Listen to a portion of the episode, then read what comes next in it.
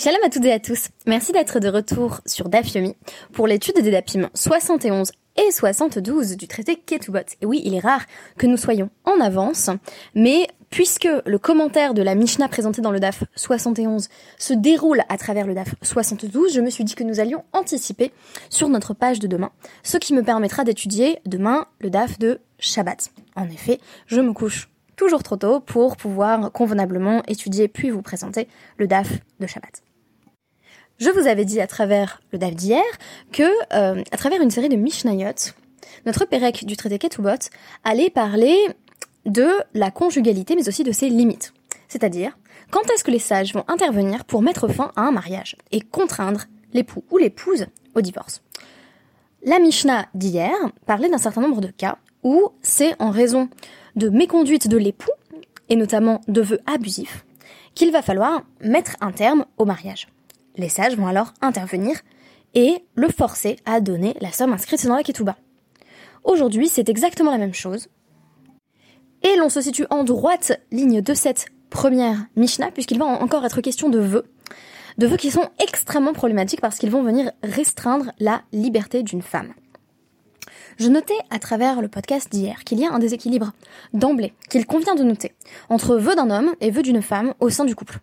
En effet, si une femme fait un vœu qui ne convient pas à son mari, dans un certain nombre de cas, assez limités, le mari va pouvoir annuler le vœu en disant que ce vœu voilà soit nul et non avenu, mais l'épouse n'a pas la possibilité de faire de même, de sorte que le vœu contracté par le mari est contraignant oui, mais et s'il est contraignant et contraire à l'esprit du mariage, tel que celui-ci a été envisagé par les sages Eh bien, il n'y a plus qu'un recours, le divorce au bénéfice de l'épouse. Alors, je vous avais parlé hier d'un certain nombre de références qui m'avaient été proposées par mon, groupe de, brainstorming, donc de Colel. Euh, et aujourd'hui, c'est Carmen euh, qui sera choisie puisque, et je cite l'opéra de Bizet, jamais Carmen ne cédera, libre elle est née et libre elle mourra. C'est tout à fait euh, à propos puisque nous avons aujourd'hui euh, une, série de maris qui veulent contrôler en réalité les allées et venues euh, de leurs femmes de façon indue. J'ai aussi pensé à appeler ce DAF le mythe de Sisyphe, puisqu'il est question d'un mari qui veut forcer sa femme à accomplir des tâches tout à fait absurdes. Ce qui m'intéresse de nouveau dans cette Mishnah, c'est l'interventionnisme des sages pour empêcher que des relations malsaines ne perdurent. Effectivement, Là où notre tradition survalorise le mariage et à de maintes reprises va souligner qu'il est important de euh, garder auprès de soi son amour de jeunesse, si la relation amoureuse euh, rentre dans une logique qui est toxique, qui est mauvaise en l'occurrence pour l'épouse, alors il vaut mieux tout simplement que le mariage soit dissous. Mais dans quel cas exactement? Et vous allez voir, à travers cette Mishnah et son commentaire dans la Gemara, on a accès à une véritable réflexion sur les relations conjugales.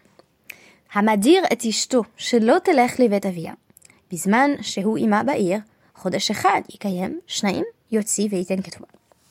Alors il s'agit cette fois-ci d'un homme qui veut, euh, situation très courante, hein, je pense que beaucoup de personnes se reconnaîtront dans cette Mishnah, c'est un homme qui veut éloigner sa femme de sa famille euh, d'origine.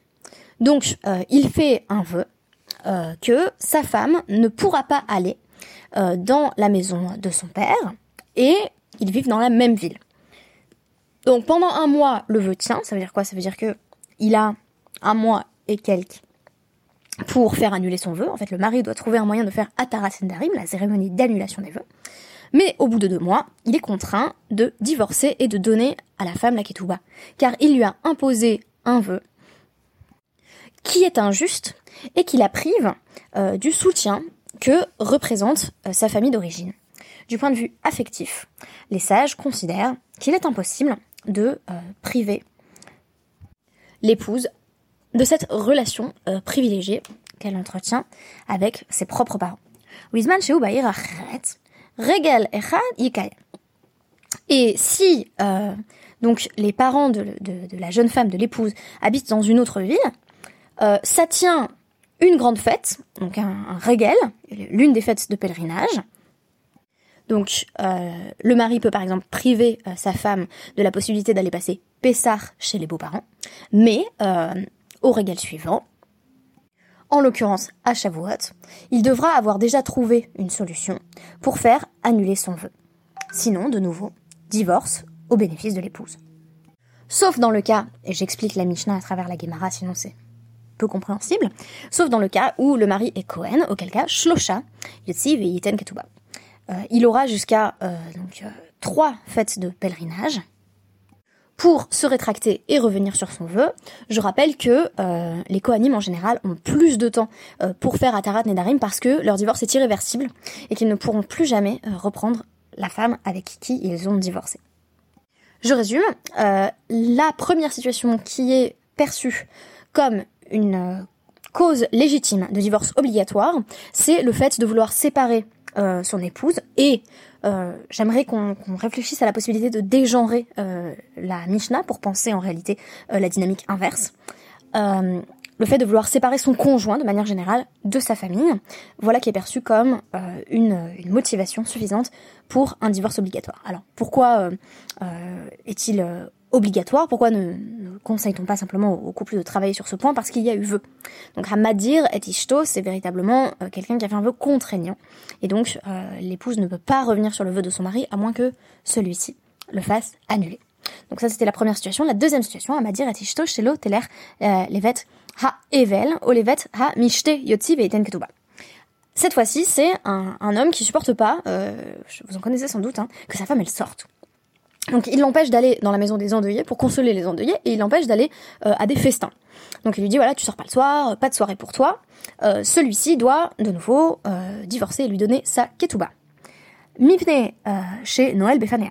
Très très intéressant comme expression parce qu'il lui ferme la porte au visage.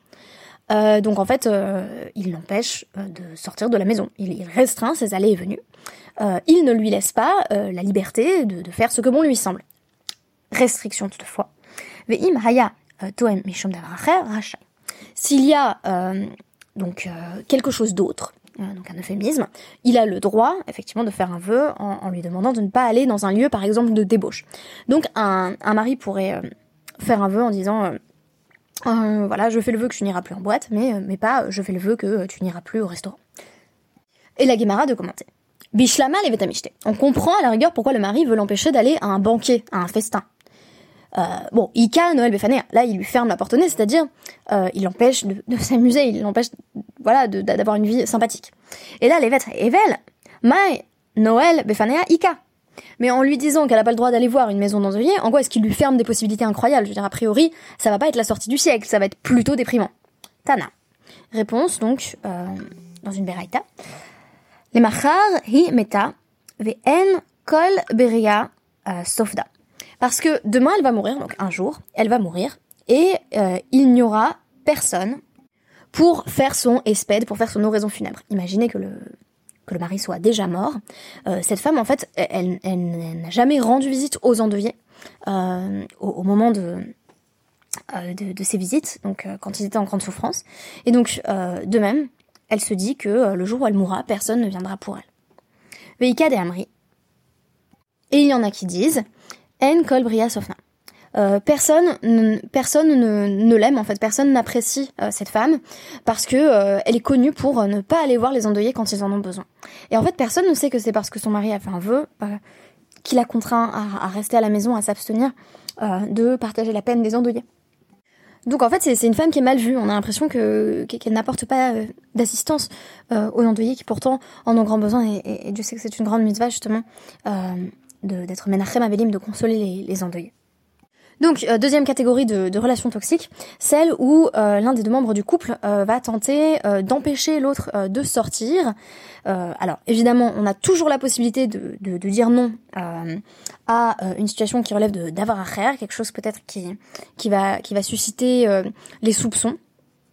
Donc, j'ai le droit de dire à mon mari, non, tu n'iras pas en club de striptease ce soir bien qu'il ne m'ait jamais posé la question. Euh, mais euh, je n'ai pas le droit de lui dire ne va pas voir tes amis et je n'ai surtout pas le droit de lui dire, euh, enfin a fortiori, ne va pas rendre service à la communauté en, en, étant en Avelim par exemple, en, allant consoler les, les endeuillés, parce qu'en fait c'est vraiment la, base même de, la sociabilité. Donc on ne peut pas priver une femme de cette sociabilité, que ce soit dans la joie ou dans la peine. Donc nous avons ensuite les vœux encore déraisonnables. Alors, on, comprend pas tout de suite pourquoi. donc, il dit je vais faire un vœu. Donc, un vœu qui est visiblement à son désavantage, sauf si, donc en fait c'est du chantage. Almenat chez Tamri les floni, ma Martali. Euh, je vais faire un, vœu pourri, euh, sauf si tu vas dire à un tel ce que tu m'as dit. Donc une sorte de secret que euh, l'épouse lui aurait confié. On, commentera ça dans un second temps à l'aide de la Gemara. Au Macha Martilar, où tu dois aller répéter ce que je t'ai dit, donc là encore avec l'idée de dévoilement de l'intimité. Sinon, je vais faire un vœu qui va te mettre en difficulté. Au shete memala ou mehara les ashpa. De nouveau, s'il lui fait littéralement remplir et vider aux ordures, il va devoir instantanément divorcer et lui donner euh, sa ketouba. Alors, s'il dit à sa femme, bah écoute, euh, euh, tu m'as raconté ta journée tout à l'heure, tu veux pas la raconter à un tel, Théma, pourquoi elle le dirait pas? Amar Rav Amar Shmuel, Devarim Shel Kalon. Non, en réalité, ce sont des choses humiliantes. Donc, des conversations intimes entre mari et femme. Donc, en gros, c'est vraiment une situation très très euh, tordu de la part du mari, c'est euh, et tu peux pas répéter ce que tu m'as dit au lit tout à l'heure? Euh, donc voilà, des choses qui relèvent vraiment du, du, contexte intime du couple.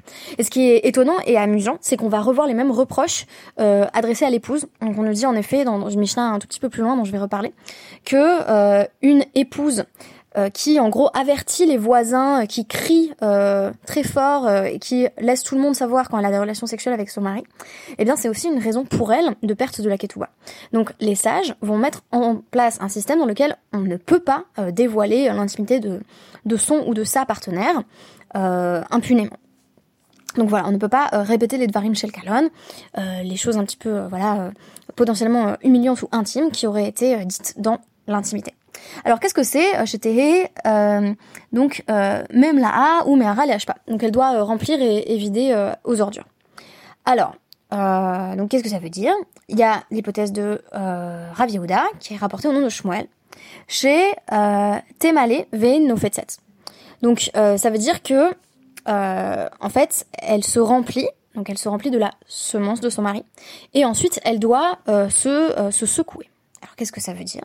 Ça veut dire que le mari n'a pas envie que euh, sa femme tombe enceinte.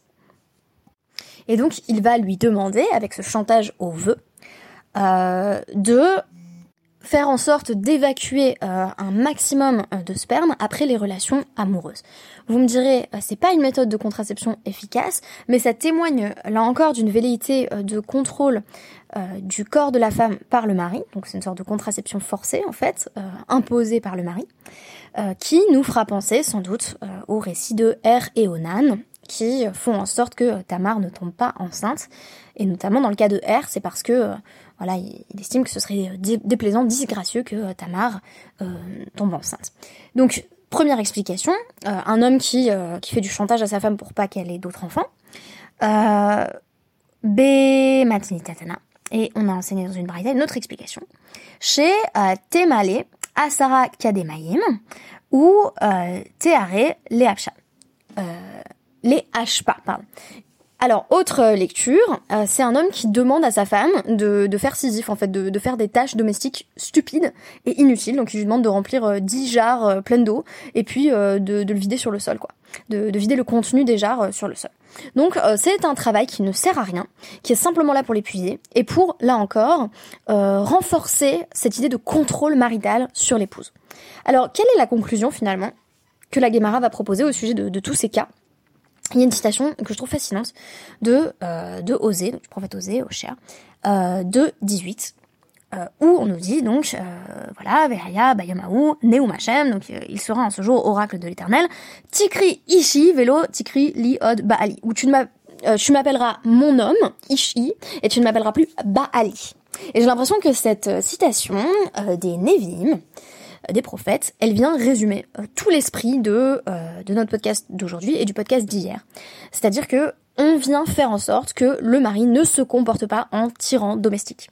On va restreindre très nettement et avec fermeté le pouvoir de l'époux sur son épouse. Il ne peut pas lui imposer euh, des, euh, des demandes disproportionnées, il ne peut pas lui faire du chantage affectif, de chantage au vœu en quelque sorte, il ne peut pas non plus l'éloigner de sa famille, l'empêcher de sortir de chez elle. Donc toutes les situations où on aurait pu penser que dans le cadre du patriarcat, un homme peut librement exercer la contrainte, en réalité on voit que les sages vont venir et restreindre très nettement. C'est pourquoi, euh, pour moi, à travers le système des Rachamim, on est au-delà d'un modèle purement patriarcal. Il y a une vraie réflexion sur, ici, euh, ce qu'il faut bien appeler, euh, à travers cette, citation de, de une forme d'égalité homme-femme. et donc, sans qu'elle soit déclarée aussi unilatéralement qu'on puisse l'espérer, tout est fait en sorte pour que le mari ne puisse aucunement abuser de son pouvoir. Donc ça nous a donné l'occasion euh, d'examiner quelques comportements qui peuvent être considérés comme malsains ou toxiques et que euh, les sages vont euh, tout à fait faire disparaître avec la menace du divorce pour quiconque, pour, pour quiconque voudrait jouer avec les vœux, pour emprisonner sa femme dans un mariage. Merci beaucoup et on se dit dès maintenant Shabbat Shalom